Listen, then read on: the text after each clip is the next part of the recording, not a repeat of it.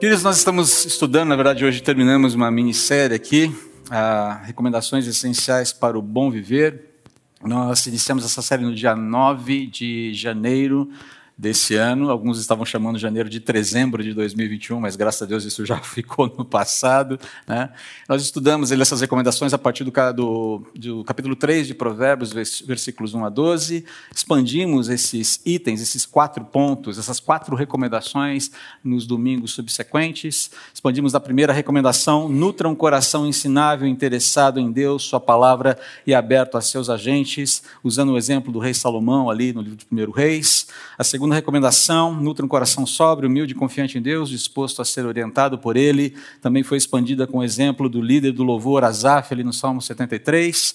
Semana passada expandimos a terceira recomendação: nutra um coração disposto a honrar a Deus com o melhor das suas posses, é, mirando no exemplo da viúva pobre, elogiada por Jesus ali em Lucas capítulo 21, com um texto análogo a, ali em Marcos, no Evangelho de Marcos capítulo 12.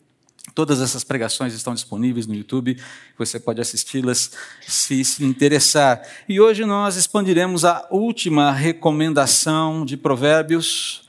Ah, nutra um coração aberto à correção de Deus, contando sempre com Sua graça para recomeçar. Tema um pouquinho mais delicado. Quero retomar aqui rapidamente o texto de Provérbios, capítulo 3, que deu, uh, a, que fez a, que dá a gênese para esse esse estudo expandido desse domingo. Capítulo 3, Provérbios, versículos 11 e 12 diz assim: Meu filho, não rejeite a disciplina do Senhor. Não desanime quando ele o corrigir. Pois o Senhor corrige quem ele ama, assim como o pai corrige o filho a quem ele quer bem. Vamos orar? Pai, falar sobre disciplina é sempre algo complexo na vida da igreja, ainda mais nos dias atuais. A gente não gosta muito dessa palavra, do que ela encerra muitas vezes. Talvez por incompreensão, talvez por experiências dramáticas vividas, talvez por percepções, histórias para contar que não são muito positivas. Eu clamo ao Senhor que nesse momento, por favor, nosso coração seja domesticado pelo Teu Espírito Santo e que nós sejamos, é, nosso entendimento seja levado cativo à tua presença, para que nós sejamos educados pela tua palavra. E vejamos que todo o movimento disciplinar do Senhor visa o nosso bem, visa, ó Pai, a nossa edificação e não a nossa destruição.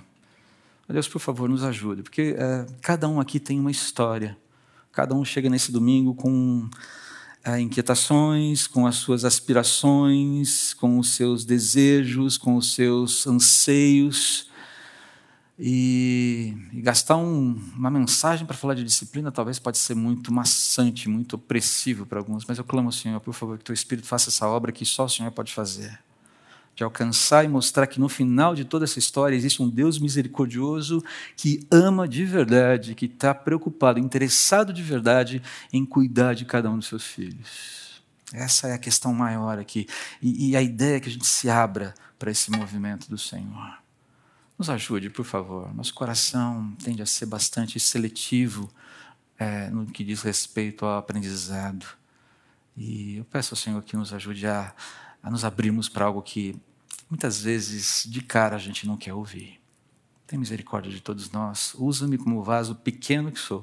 Tem misericórdia de mim, por favor. Porque eu também luto muito com esse tema. Também ele me desafia muito. E como desafia? Então, ao falar sobre ele, eu me coloco como alguém que também precisa aprender a ter essa disposição, pela qual eu clamo nesse momento em nome de Jesus. Amém. A vida precisa de ordem. A vida precisa de ordem. E por mais que isso contrarie o Calvin, a realidade continua atrapalhando a minha vida. Ah, e grande parte das, das, pessoas atualmente, essa é uma verdade inescapável. A vida precisa de ordem. Quer, quer ver um exemplo? Ajustes na rotina da vida pré-pandêmica para a vida pandêmica. Deu trabalho ou não deu trabalho? Está dando trabalho ainda. É um negócio complexo, um negócio que exige, um negócio que cansa a gente. Por quê? Mas por que você fez esses ajustes? Porque é, a vida precisa de ordem, a gente precisa diminuir essa tensão que causa caos na nossa vida. E é com essa verdade aqui que o pastor Tabit Aniabuili, nome estranho, né? Mas ele é um dos pastores da igreja Capitol Hill, nos Estados Unidos, é especializado, na verdade, a, a, o cuidado dele é com plantação de igrejas. É com essa frase aqui, a vida precisa de ordem, que ele inicia um dos capítulos desse livreto aqui, o que é um membro de igreja saudável. Fiquem atentos, isso aqui vai aparecer na vida da CBMM em breve. Escola Bíblica 2022, vem aí, com a graça de Deus. E esse livreto aqui vai ser. É, cadê o nosso amigo Sandro? Cadê o Sandro? Sandro, Sandro, você normalmente está aqui na frente. Né, Sandrinho? Estamos né, aquecendo os motores aqui, a equipe docente da igreja está se preparando aqui para a gente fazer uma incursão nesse livro, creio que vai ser muito positivo. Se você quer discutir questões de governabilidade da igreja lá para frente, isso é um assunto que também está na pauta da igreja. Se você quer discutir estatuto da igreja lá na frente como membro, você vai ter que fazer esse curso, senão você não vai ser convidado para discutir essas coisas. Bíblia, Quer dizer, não é a Bíblia, mas discute questões essenciais para a vida dentro da igreja na Bíblia. Mas, enfim, o, o, o Tabit ele começa esse, esse um dos capítulos do livro que, curiosamente, se chama Um membro de igreja saudável busca a disciplina. É o capítulo que você não quer ler, né? Você olha e fala, hum, vamos pular. Mas ele diz assim nesse livro, um trechinho só desse capítulo, tá? A vida precisa de ordem. Essa é uma verdade frequentemente esquecida ou ignorada. A fim de crescer e florescer, toda a vida precisa de ordem. Portanto, o caos é inimigo do crescimento. Desorganização, desordem e falta de atenção introduzem geralmente um tipo de instabilidade que enfraquece em vez de fortalecer. Onde não há ordem, provavelmente haverá pouco em tal ambiente que sustente e produza desenvolvimento. Ora, ordem também é necessária nas coisas espirituais. Sem o estabelecimento de rotinas, limites e padrões, o florescimento espiritual não acontecerá ou será casual. Essa ordem necessária em todos os aspectos da vida, mencionada aqui pelo pastor Tabit, é fruto de disciplina. Simples assim. Agora, essa é uma palavrinha, como eu disse há pouco, que causa uma certa urticária na vida da igreja. Aliás, dentro e fora das igrejas. E nas igrejas, muitas vezes, causa, causa uma certa, um certo tremor por conta de algumas histórias que a gente conhece, por conta de algumas experiências, muitas vezes, que a gente já viveu. Enfim, é, é um assunto meio complicado. Mas talvez, eu creio que grande parte desse desconforto é, advém do fato da, de disciplina ser um, um, normalmente ou recorrentemente associada à ideia, e como a gente já sabe, à prática muitas vezes, de punição, de castigo ao invés dos seus propósitos bíblicos reais. Disciplina tem propósito bíblico real. E qual é o propósito? Bom, é, vamos aqui recorrer a um texto que a gente já conhece bastante. Vimos no ano passado na série sobre 2 Timóteo, e vira e mexe ele está batendo nas nossas pregações aqui, porque é um texto central da, da, da doutrina cristã. Toda a escritura é inspirada por Deus e útil para nos ensinar o que é verdadeiro e para nos fazer perceber o que não está em ordem em nossa vida. Ela nos corrige quando erramos e nos ensina a fazer o que é certo. Deus a usa para preparar e capacitar seu povo para toda boa obra. Perceba aqui as duas ênfases do texto: ensino e correção, disciplina formativa e disciplina corretiva. Ah, Deus disciplina. É isso que esse texto está falando. Deus disciplina. Ele usa toda a Escritura para formar, para ensinar os seus princípios, para ensinar os seus parâmetros, comunicar os seus parâmetros, apresentar as suas ordenanças, que, se observados, ordenam a vida. Ok? É isso. Mas, por outro lado, ele também usa a palavra, a palavra é usada por Deus para corrigir reparar as desordens de quem se volta para ele e para sua palavra, a fim de reorganizar sua vida. Formação, correção. É, ensino, correção. Essa, essa ideia está presente quando a gente fala de disciplina na vida da igreja. Esses são, essas são as ênfases, esses são os focos da disciplina bíblica, comunicadas claramente por Paulo aqui em 2 Timóteo capítulo 3, versículos 16 e 17. Agora, eu não sei se você já reparou que existe uma relação muito interessante, muito bonita, na verdade, nos ensinos de Provérbios, no capítulo 3, que a gente vem estudando desde o início do, de janeiro, expandido, expandindo para outros textos, né? com esse texto de 2 Timóteo. Porque tanto a disciplina formativa, aquela que visa ensinar, quanto a disciplina corretiva, exigirão de nós corações ensináveis, corações confiantes em Deus e corações que honram a Deus. Seja para ser ensinado, seja para ser corrigido. Meu coração tem que ser um coração ensinável. Ele tem que confiar no Deus que ensina e que corrige. E ele tem que buscar honrar a Deus. As relações são muito. As conexões são muito claras ali. Um bom exemplo, talvez, dessa disposição, lembre-se, a gente está usando exemplos para expandir esses ensinos. Né? Um bom exemplo dessa disposição é, é exemplificada, aos meus olhos, pelo profeta Daniel como pessoa, mas especificamente pela oração que o profeta Daniel fez e que foi lida pela Marina agora há pouco aqui. E aqui eu não vou ler todo o texto de novo, eu só quero destacar alguns pontos. Eu fiz aqui, tentei fazer uma associação, está bem cheio de texto aqui, né? Mas eu procurei destacar os, os, as, essas atitudes positivas de, de Daniel é, dentro do texto e fiz a, a relação em cores para ficar mais fácil para você entender do que a gente está falando aqui. Mas por que é que Daniel é um exemplo positivo nessa, nessa disposição?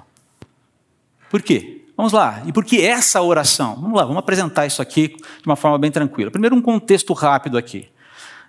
Talvez ninguém, nem todo mundo saiba aqui quem foi Daniel. Bom, Daniel foi um israelita que foi levado cativo para Babilônia ainda adolescente. Ele deveria ter 14, entre 14 e 17 anos, não mais do que isso. E ele fazia parte da nobreza de Jerusalém, era um príncipe em Jerusalém, por assim dizer. E, e, ele foi levado cativo no final do século 7 antes de Cristo, junto com a, aquela massa mais nobre da, da, da cidade, depois que Jerusalém capitula diante de Nabucodonosor. Esse exílio foi traumático para os judeus. Foi muito traumático. Você vê na história, ah, esse negócio marcou os judeus a ferro e fogo ali. E foi fruto, como a gente viu no texto, na oração aqui de Daniel, é, foi fruto de disciplina corretiva de Deus. Veja bem, eu não estou falando de disciplina punitiva, estou falando de disciplina corretiva. Ok? Vamos mudar os termos aqui, vamos tomar cuidado com os termos. E isso aconteceu depois de muitas oportunidades para que a Israel, a nação de Israel, se arrependesse dos seus erros e se voltasse de novo para Deus. Não foi uma coisa que aconteceu do dia para a noite. Foi bola cantada. Foi, gente, vocês não estão fazendo o que é. Gente, presta atenção, olha. Vai acontecer, aconteceu. E Daniel virou um cativo, um prisioneiro palaciano, foi servir na corte de Nabucodonosor, mas ainda assim era um prisioneiro. Ok? Um prisioneiro chique, mas um prisioneiro. Isso é um fato da vida dele ali. E na Babilônia, né, desde cedo, né, se você lê lá o livro de Daniel, é a primeira parte, a parte mais histórica dele, a parte da vida, é muito bonito de ler a atitude, a postura de Daniel, ainda jovem, um adolescente que era sério com Deus. Ele vai florescer é, como um, um administrador público excepcional e um dos grandes, talvez um dos maiores profetas de Deus no, no Antigo Testamento. A história dele vai ser marcada por essas duas características. Alguém que honra Deus servindo publicamente e alguém que honra Deus sendo uh, um arauto da, das revelações de Deus para o seu povo aí. E essa oração de confissão e súplica de Daniel, que tinha cerca de 80 anos no momento em que faz essa oração, veja bem, ele chegou em Babilônia, ou na Babilônia, adolescente. E aqui, ele está com cerca de 80 anos. Olha a quantidade de tempo que já passou quase 70 anos. Presta atenção, porque essa informação é importante. Quando ele faz essa oração, ele tem quase 80 anos. E essa, essa oração revela as disposições de um coração realmente aberto à correção de Deus. Daniel mostra essa disposição. Alguém que está acolhendo a correção de Deus, está entendendo os propósitos de Deus, os movimentos de Deus depois de quase 70 anos, depois de quase 70 anos de cativeiro na Babilônia. O que é interessante, Daniel, aqui, que o primeiro ponto que eu marquei aqui em Lilás, né, ele busca discernimento e orientação de Deus em Sua palavra revelada para entender o que está acontecendo. Essa é a primeira marca de um coração aberto à correção de Deus. Perceba que ele vai buscar nas palavras de, do profeta Jeremias, ele vai conseguir, ele vai tentar de onde vem, por que, que isso está acontecendo, qual é a razão disso tudo que a gente está vivendo. Ele se volta para as Escrituras, ele se volta para a palavra, para a palavra de Deus revelada para entender os movimentos. Os textos mencionados aqui por Daniel estão lá em Jeremias, capítulos 25 e 29. E Jeremias, essa profecia dada por Jeremias, foi dada por Deus uh, uh, um pouquinho antes do exílio babilônico. Daniel deve ter conhecido, ou foi contemporâneo de Jeremias, quando ele, ele era adolescente ainda. Daniel, adolescente, Jeremias já é um profeta, alguém que já vinha falando da parte de Deus, que já vinha sendo perseguido, apanhando, levando paulada, pontapé e tijolada, porque falava em nome de Deus. Eles foram contemporâneos. Daniel deve ter observado muita coisa, se não ocularmente, testemunho ocular do que Jeremias falava, sabia do que estava sendo dito. Jeremias apanhou muito, conhecido como profeta chorão. As lamentações de Jeremias depois do exílio, enfim. Então Jeremias é, foi tanto um profeta quanto um cronista da vida de Jerusalém. E Daniel estava bebendo dessa fonte. Tinha visto Jeremias em ação, ou sabia da, da, do movimento profético, da, do ministério profético de Jeremias, sabia o que estava acontecendo, sabia as informações, tinha acesso às informações que haviam sido registradas pelo profeta ali. Agora perceba, o que é importante aqui, Daniel busca respostas na palavra de Deus que havia sido negligenciada pelo povo décadas antes. Jeremias foi negligenciado, Jeremias foi perseguido, e é por conta dessa negligência, desse fechar-se para as orientações, para as advertências de Deus, que aconteceu? Exílio. E é justamente para esse conjunto de informações, de advertências que Deus fez lá atrás, que Daniel se volta buscando, procurando respostas o que está acontecendo? Perceba, depois de 70 anos, ele não está, ah, digamos assim, é, a vida é assim mesmo, vamos levar a vida, deixa a vida, deixa a vida me levar, a vida leva eu. Não. É, o, o que significa isso? Tem solução isso aqui? Ah, só que é interessante que se você olha todo o processo disciplinar de Deus escrito ali em Jeremias, e você vê a própria oração de Daniel, essa é uma oração de esperança, apesar do tom pesado que ela tem. Porque ele fala: Eu entendi que eram 70 anos. E os 70 anos estavam quase no fim nesse momento. Daniel olha e fala: Cara, o fim do cativeiro está próximo. Cara, que legal isso. Se a nossa cronologia está certa, Daniel está vendo, digamos, a luz no fim do túnel do cativeiro. E não é um caminhão, um trem vindo em alta velocidade em direção contrária para atropelá-lo. Cara, está no fim. Tem esperança aqui. A disciplina corretiva de Deus tem sempre essa finalidade de reordenar a vida. Deus, como eu disse há pouco, não deseja a destruição dos seus filhos, mas que esses filhos se arrependam para que possam ser reconduzidos naquilo que é o seu projeto. Primeiro ponto aqui, ele buscou orientação de Deus nas Escrituras. Quem se abre para a disciplina de Deus, queridos, tem que buscar orientação nas Escrituras. Se for buscar em outra fonte, corre o risco de beber de fontes tóxicas, venenosas e se é, embananar no meio do caminho. A primeira característica é essa: busca orientação de Deus nas Escrituras, para entender o que está acontecendo, quais são os movimentos que o meu coração deve fazer. Mas, em segundo lugar, há um, também nesse processo de busca, você se humilha na presença de Deus, porque é uma compreensão de que a, a, o cenário todo que está sendo vivido por quem está sendo disciplinado, ele é merecido. Ele é merecido e, e nós não estamos falando de igual para igual com Deus. Nós estamos falando como. É, você que é pai sabe o que eu estou dizendo. Quando você vai disciplinar o seu filho, você fala de igual a igual com o seu filho? Você mostra amor, um amor incondicional pelo seu filho, mas você fala de igual, igual, de igual para igual com ele. Você está falando com alguém que tem autoridade sobre a vida dele. E se você tentar corrigi-lo, tentando fazê-lo, é, é, que você é o seu o, o amigão, ah, você é o amigão do papai, entende que não é legal fazer assim e tal. Não vai rolar. Você tem que mostrar uma autoridade. Você tem que fazê-lo sentir que ele está debaixo de ordenação e você é a representação dessa, desse instrumento da ordenação na vida dele. Não é assim que funciona? Se você tentar de outro jeito, às vezes não dá muito certo. É o caminho mais adequado fazer aqui. Então percebam que há um movimento de humilhação de Daniel. Olha só o que ele faz. Eu supliquei a Deus com oração e jejum. Ou seja, eu fui buscar a Deus, eu entendi. Mas esse entendimento me moveu numa busca em direção de algo. E o que a gente vai ver é que Daniel não está buscando em algo para ele especificamente, ele está buscando para o povo, para o povo de Deus. Lembre-se, Daniel foi disciplinado por algo que ele não fez, pessoalmente. Ele foi disciplinado por algo que a nação fez. E ele, como parte da nação, participa do processo disciplinar de Deus. Mas ele, pessoalmente, não era culpado pelos desmandos do povo. A gente não tem essa informação. Mas, enfim, voltando aqui. Ele busca a, o favor de Deus com humildade. Se eu quero ser favorecido por, por Deus, não adianta chegar peitando Deus, dizendo, ô oh, Todo-Poderoso, o negócio é o seguinte: vamos discutir as pautas e as condições aqui da nossa conversa. Essa história de reivindicar de Deus o que quer que seja, queridos, isso é de uma, de uma tolice, é de uma sandice. Eu posso dialogar com Deus sobre as minhas necessidades, sobre as minhas inquietações, eu posso conversar com Ele sobre tudo, mas eu tenho que entender que Ele é o Senhor da realidade e eu sou algo dentro da realidade criado e amado por Ele.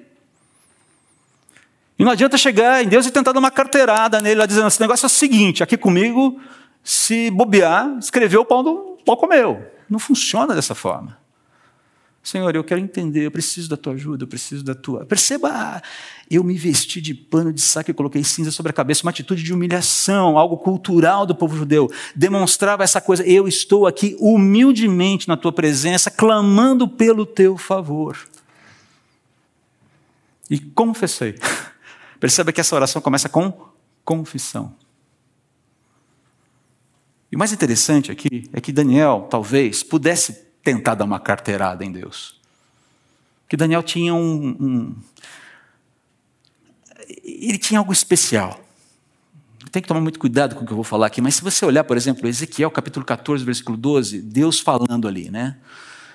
Uh, Ezequiel recebe a seguinte mensagem do Senhor: Filho do homem, Ezequiel, suponhamos que o povo de uma terra tivesse pecado contra mim e eu levantasse minha mão para esmagá-lo, cortasse seu suprimento de comida e enviasse fome para destruir tanto pessoas como animais. Aqui ele está falando de um julgamento mesmo.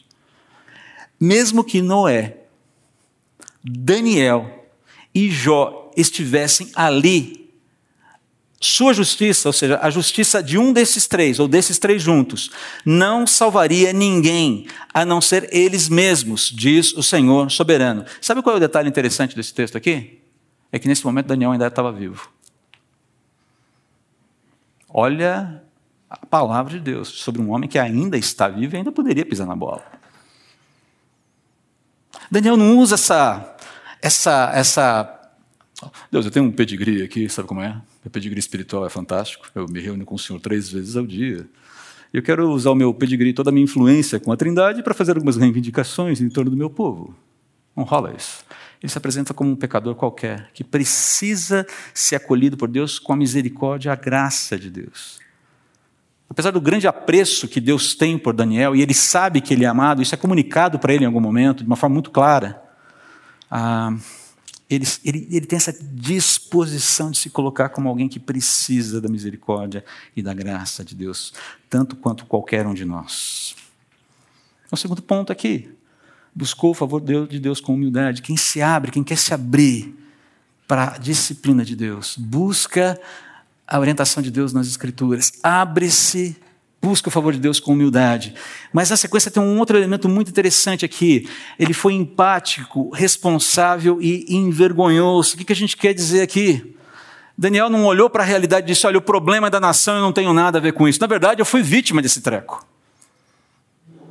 Ele foi empático com a situação da nação. O problema é nosso. O problema é tanto meu quanto de qualquer outro israelita. Ele não chegou e falou assim: Olha, quer saber o seguinte? É, não fiz nada, tá? Não fui eu. Já ouviu esse não fui eu alguma vez? Quem? Não, sei. não fui eu. Saída pela esquerda, saída pela direita, saída pelo lado mais fácil, mas eu não vou admitir. Fala, nós, nós, o tempo todo, nós, nós. E você olha para as declarações de Daniel e fala, cara, mas ele não fez isso. Ele não viveu é, ativamente na geração que causou essa, esse movimento de exílio. E, entanto, ele está chegando agora e está falando, pô, eu, nós, nós, nós, nós. Isso continua aqui, né? Perceba aqui os pontos vermelhos associados aqui. Ele não terceiriza a responsabilidade pelo erro. Ele não diz para, não tem aquela atitude, olha, é cada um por si, Deus por todos. Olha, cada um cuida da sua vida aí, vamos nessa. Não, eu sou corresponsável pelo que aconteceu com o meu povo. Estou me apresentando diante de Deus como alguém corresponsável. E queridos, essa atitude de Daniel aponta para essa, de alguma forma, para a cruz de Cristo. Deus não é responsável pelo meu pecado, pelo seu pecado, no entanto, ele se faz pecado em meu lugar para que nós sejamos reconciliados com ele. É essa a essência da obra da cruz, não é verdade? Olha a, a, essa disposição, é uma disposição que nós vemos plenamente, perfeitamente, é, na encarnação de, de Deus, na encarnação do Senhor Jesus. O Deus que se coloca dentro da realidade, dentro da história, assume o ônus de levar a nossa culpa nas costas para que eu e você possamos ter paz com Ele. Ah, de certa forma, a atitude de Daniel, ela, ela, ela, ela já meio que aponta para essa disposição, que é uma disposição divina. Deixa eu fazer aqui uma aplicação prática disso aqui agora. Quais são os pecados do povo brasileiro, dos nossos governantes? Dos nossos legisladores, dos nossos juízes, de todos nós, cristãos brasileiros, eu estou falando agora, que precisam ser confessados a Deus e pelos quais nós, cristãos, precisamos pedir perdão. É, não fiz nada. Hum. Será que nós estamos dispostos a incorporar essa empatia pelo nosso povo diante de Deus, pelo bem da nossa nação? Que honra a Deus, que glorifica a Deus, para a honra e glória de Deus? Será que nós estamos dispostos a isso? Será que nós estamos dispostos a nos declarar corresponsáveis pela corrupção?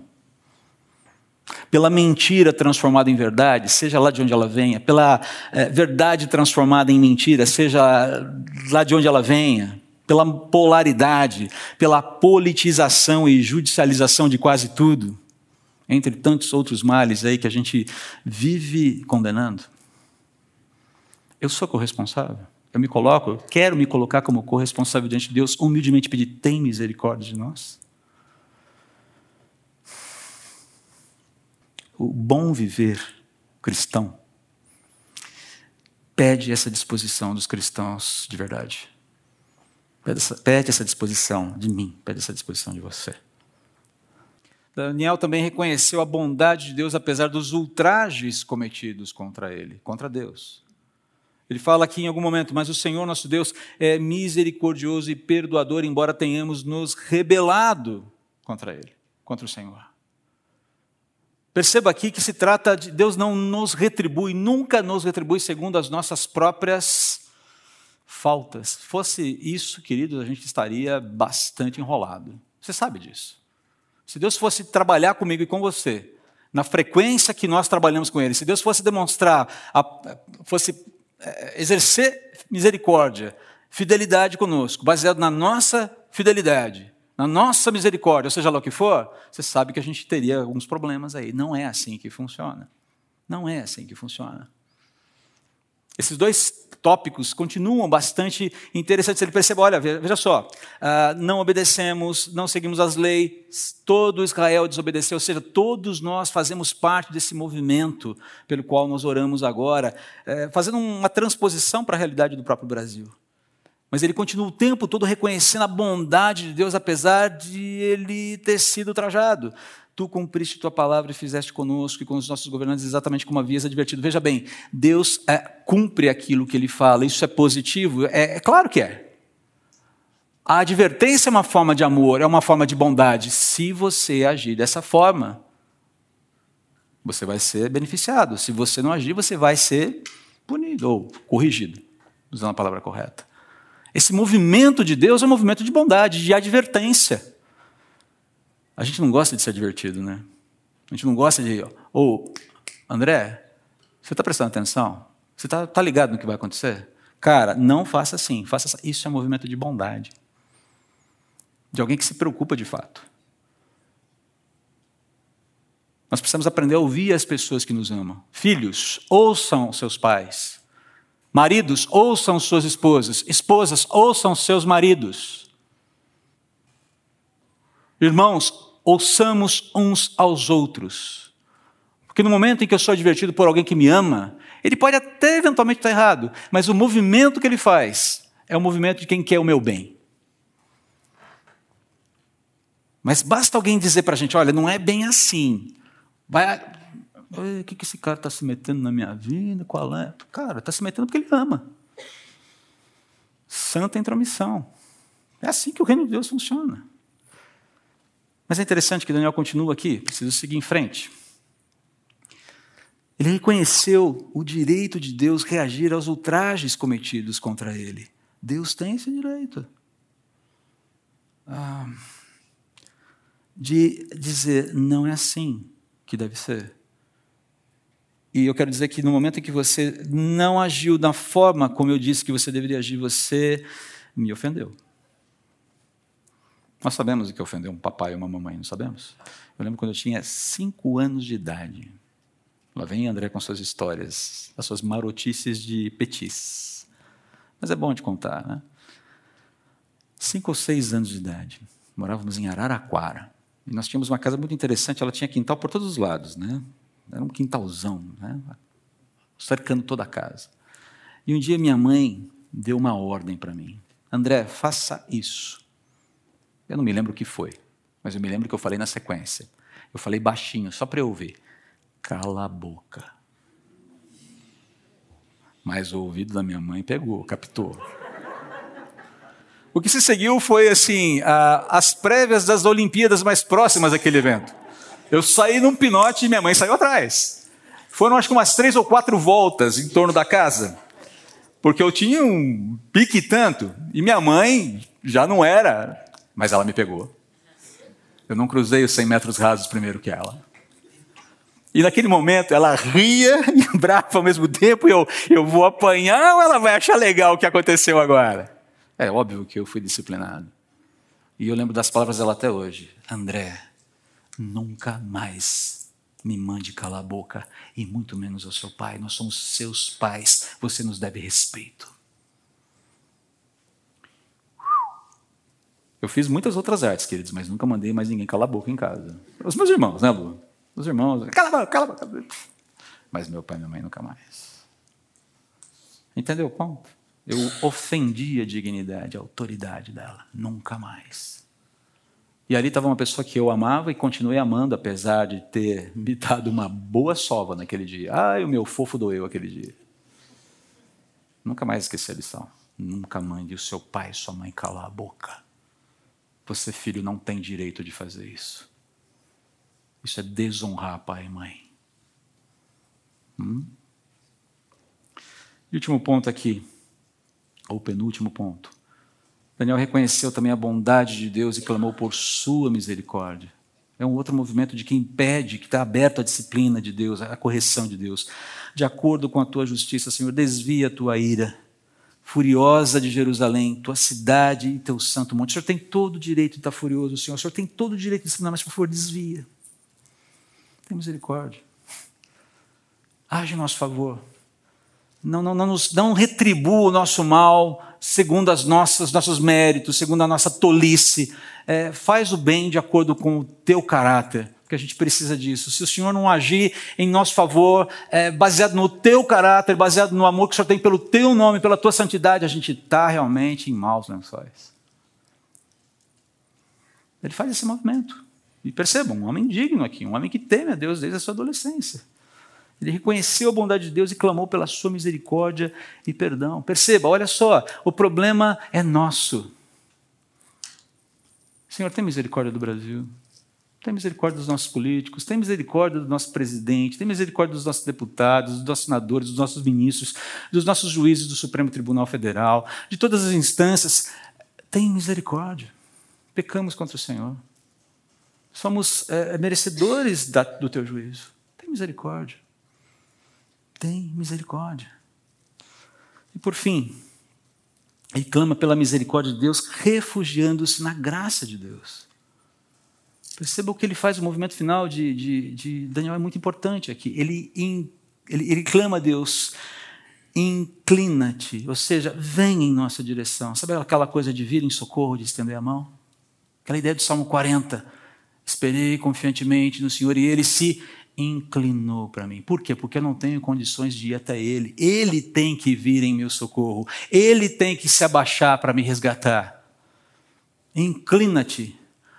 Ouve-me. E a gente está ouvindo isso de um homem digno, piedoso. Alguém que diz, fala assim, não é a minha piedade que me eleva até Deus, é a misericórdia deles que, dele que vem até mim. Fazemos esta súplica por causa da tua misericórdia. Ó Senhor, ouve, ó Senhor, perdoa, ó Senhor, atende-nos e age. Ouve a súplica, perdoa as nossas transgressões, atende-nos nas nossas necessidades, segundo as tuas muitas misericórdias. Age no nosso meio, Senhor. E por causa de ti mesmo, não te demores, ó meu Deus, não te demores. Esse é o exemplo de alguém que está absolutamente escancarado para a disciplina de Deus, cujo coração quer receber a orientação, o direcionamento que só Deus pode dar. Queridos, a vida precisa de ordem. O bom viver vai que requerer disciplina. Fechando aqui o nosso, a nossa minissérie, ah, nós precisamos mais do que nunca da ação do Espírito em nós, nos capacitando a, a sermos ensináveis, a confiarmos em Deus, a despeito das muitas lutas que temos. E a confiança, ela é trabalhada, ela é pensada. Honrá-lo com tudo aquilo que ele tem nos dado, priorizá-lo, buscar em primeiro lugar o reino de Deus e a sua justiça. E ser aberto à sua correção, sempre que necessário. Tanto, não só a sua disciplina formativa, mas também a sua disciplina corretiva sempre que necessário. E ela virá. Ela virá.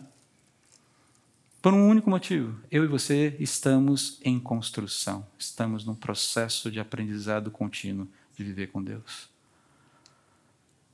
Só não é corrigido quem é perfeito. De fora Jesus eu não conheço mais ninguém.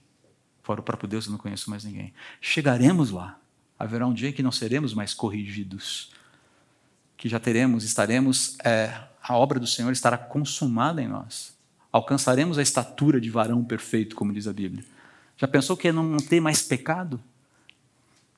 Não é ser mais reeducado, reordenado? Mas até lá, sejamos ensináveis, confiemos, honremos e abramos o nosso coração, a nossa vida para as muitas intervenções de Deus sempre que necessário.